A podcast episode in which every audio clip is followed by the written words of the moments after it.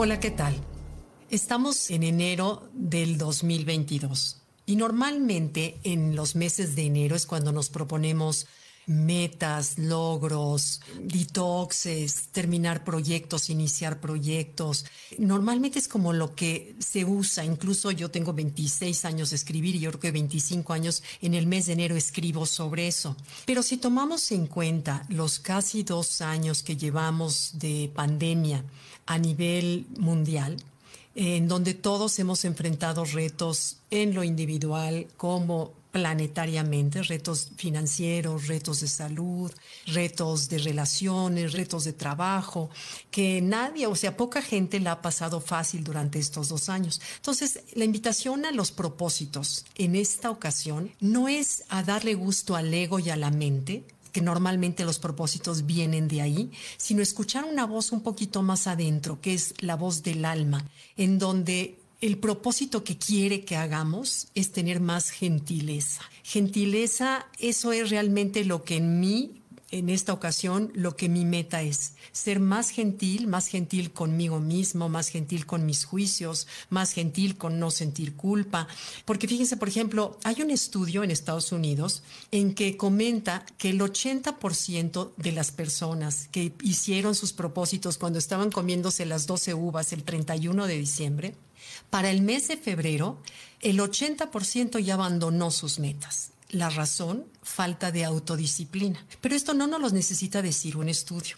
Todos lo sabemos. Cuando no cumplimos las metas y las abandonamos, sabemos perfectamente bien que fue por falta de autodisciplina. Entonces, eso que nos deja, nos deja un malestarcito soterrado de no haber podido, de no ser suficiente, de haberlo abandonado. Y ahorita no necesitamos otro ladrillo más de peso en nosotros mismos, más de lo que estamos todo mundo enfrentando. Estamos en esta nueva ola de contagio donde todo mundo tenemos parientes, conocidos, compañeros de trabajo que están contagiados y no sabemos qué sigue ni cuándo vaya a acabar. Entonces es tiempo ahorita de de veras de tener más gentileza siento que las metas son del ego. Al ego le gusta competir, le gusta ser el mejor, le gusta ser, pero tiene un costo, ese, ese costo de ser perfectos. Miren, por ejemplo, me acuerdo en noviembre del año pasado fuimos a un curso de yoga en Cancún y todas mis compañeras son mucho mejor que yo. Me cuesta mucho trabajo ser flexible en el cuerpo. Me, eh, tengo ya muchos años tomando yoga y hay ciertas posturas en que de veras me cuestan mucho trabajo. Pero el ego, a la hora de ver que todas estaban haciendo la posibilidad, decía, pero ¿cómo no puedo yo hacerla? Y me forcé a hacerlo más y por supuesto me dio una lastimada que creo que hasta la fecha no me recupero. Entonces, el ego es el que nos mueve a hacer las metas y está bien, es lo que nos ha traído a donde estamos, pero no en exceso porque todo tiene un costo. Entonces, lo que debía haber tenido en ese momento es mayor gentileza, dejar de escuchar al ego y mayor gentileza hacia mi cuerpo, hacia lo que puedo hacer, hacia mi congruencia y hacia mi la humildad de decir, no, o sea, no se trata de competir, es mi propia yoga, mi propio nivel de lo que yo puedo hacer. Entonces, bueno, eso sucede también con otras cosas. Entonces, bueno, lo que el cuerpo y el alma piden es, uno, ser gentiles, con nosotros mismos, soltar la culpa, los juicios, el no pudiste, etcétera. Gentileza para amarnos como somos ahorita, con lo que podemos y no amarme a cuando baje 18 kilos, corra maratón en un mes, sea exitoso mi negocio. Es como estar posponiendo esa autoestima cuando somos perfectos ya en sí, en el ser. Si quitamos el ego en un lado, somos perfectos, somos seres perfectos, luminosos. El ego es el que nos hace creer que no. Y está bien, no está mal, hay que moverlos, pero no no con el costo de la perfección, en someter al cuerpo a un trabajo en la comida perfecta y en los ejercicios perfectos y en el detox perfecto y que si vas a la nutrióloga y te dice que tienes que comer 200 gramos de esto, 300 gramos del otro y la cena este menú, etcétera, y cuando no lo haces te vuelves a sentir mal. Entonces, sin querer ser los santos de la perfección, por supuesto ser mejores personas, pero buscar ser mejores personas primero conmigo mismo, hacia adentro, con humildad, con renuncia a lo que no puedo llegar a ser en la velocidad que quisiera hacerlo, sino hacerlo poco a poco y hacer mejor persona conmigo, con los demás, en mi entorno, con pequeños actos cotidianos.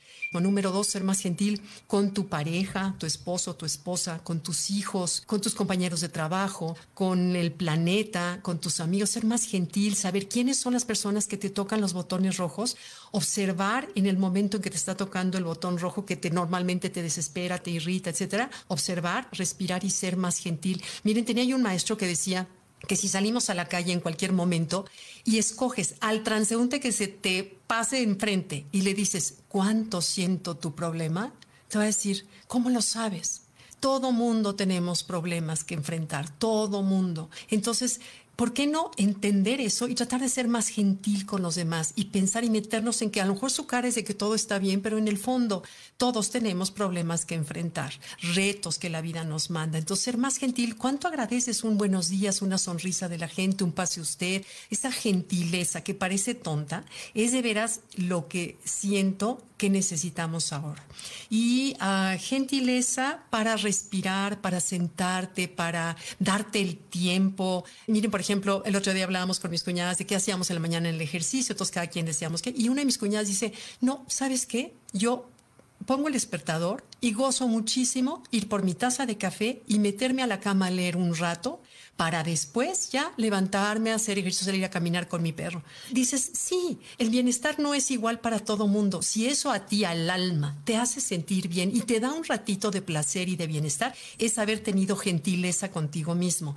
No darle el gusto a la presión social, no darle gusto a lo que las frases motivacionales y lo que nos dicen las redes sociales, que leo por muchos años yo lo hice, pero que en este año no me resuenan, no me resuenan porque todas tienen soterrado un deber, debes un debes y más otro debes, además de todo lo que estamos enfrentando en estos momentos, creo que no es el momento. No necesariamente enero tiene que ser una época de retomar cosas y de reiniciar. Puede ser ya que tengamos más bríos, ya que tengamos más salud, ya que tengamos más salud financiera, estabilidad, porque en el mundo ahorita si hay algo es que está inestable en muchos sentidos. Entonces, bueno, la invitación es escuchar a hacer lo que el corazón nos dice y nos susurra de una manera muy suavecita, en lugar de escuchar esa mente egoica que nada más busca ser reconocido, ser más famoso, ser más rico, ser una casa más grande, pero ¿a qué costo?